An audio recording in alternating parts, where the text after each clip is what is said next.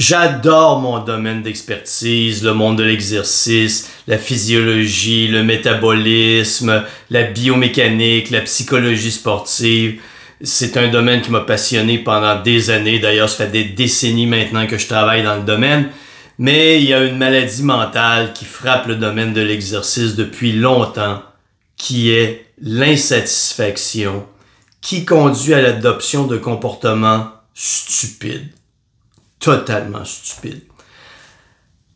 Faites, faisons une analyse ensemble de la manière dont tu t'entraînes et pourquoi tu fais de l'exercice.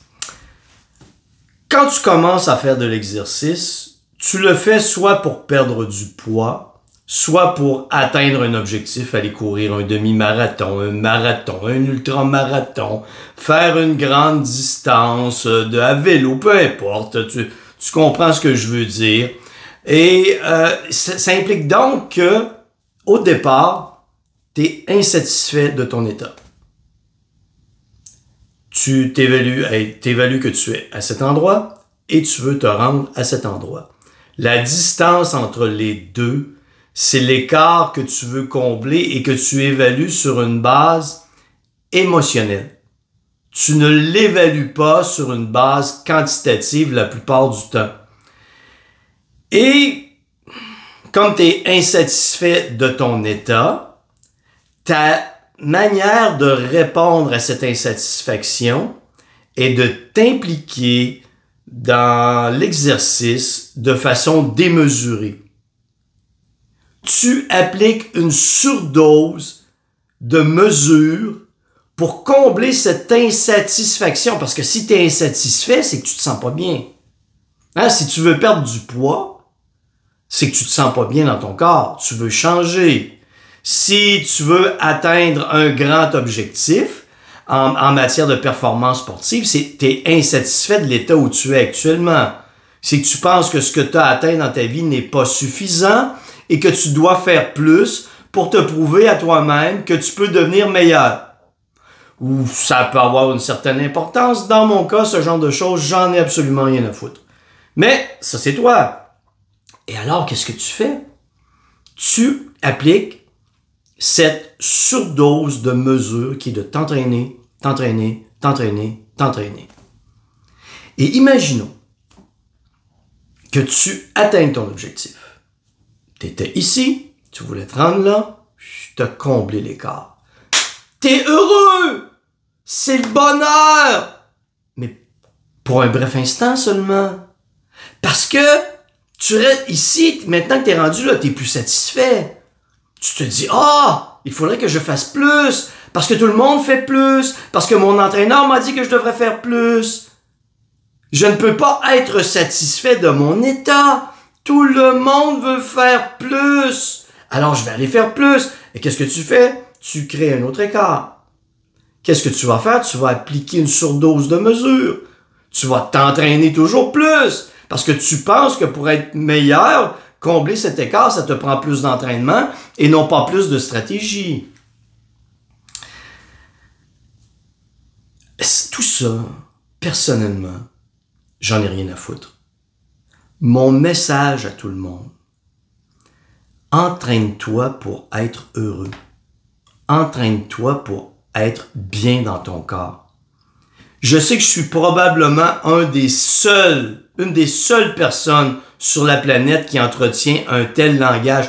Oui, j'entraîne des gens en performance sportive, qui est un autre domaine, mais je le fais intelligemment.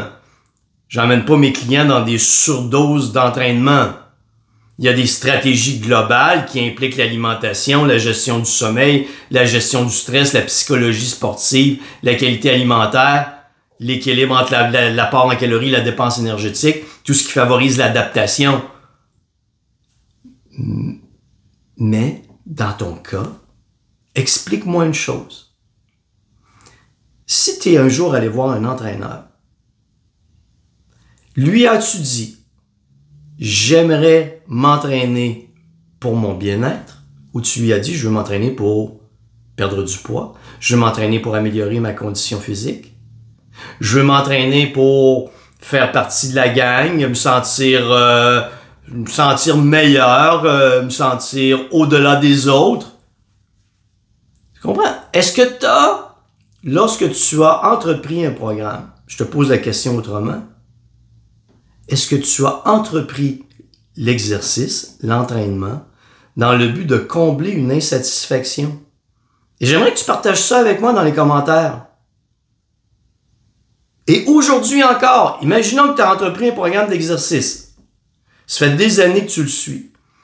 Est-ce que ton programme d'exercice t'a amené de la satisfaction ou tu es toujours à en vouloir plus, plus, plus, plus, et que tu crées toujours un écart à combler et qu'en réalité, tu n'es jamais satisfait de toi, tu n'es jamais content, tu n'es jamais bien physiquement, mentalement, émotionnellement?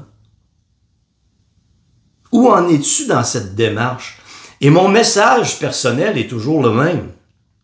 Sois bienveillant avec ton corps. La perfection, on n'en a rien à foutre. Je le sais que c'est l'apparence, l'image corporelle. Euh, faut que tu aies l'air d'un super athlète aujourd'hui. Que tu sois extraordinaire dans toutes les facettes de ta vie. Tout ça, on n'en a rien à foutre. Parce que si je fais une projection dans le futur, sur les derniers instants sur mon lit de mort, est-ce que je vais penser au fait que j'ai poussé 300 livres sur un bench? Est-ce que je vais penser au fait que j'ai couru 5 ultramarathons? Est-ce que je vais penser au fait que je me suis entraîné en imbécile jour après jour pendant des années? Non. Je vais penser aux choses qui avaient de la vraie valeur ma relation avec les gens, ce qui m'a rendu heureux. Et si tout ce que tu fais à l'heure actuelle, c'est pour combler une insatisfaction, et que tu veux toujours repousser et repousser et repousser et repousser, arrive un moment où la ligne est mince entre dépassement de soi et obsession.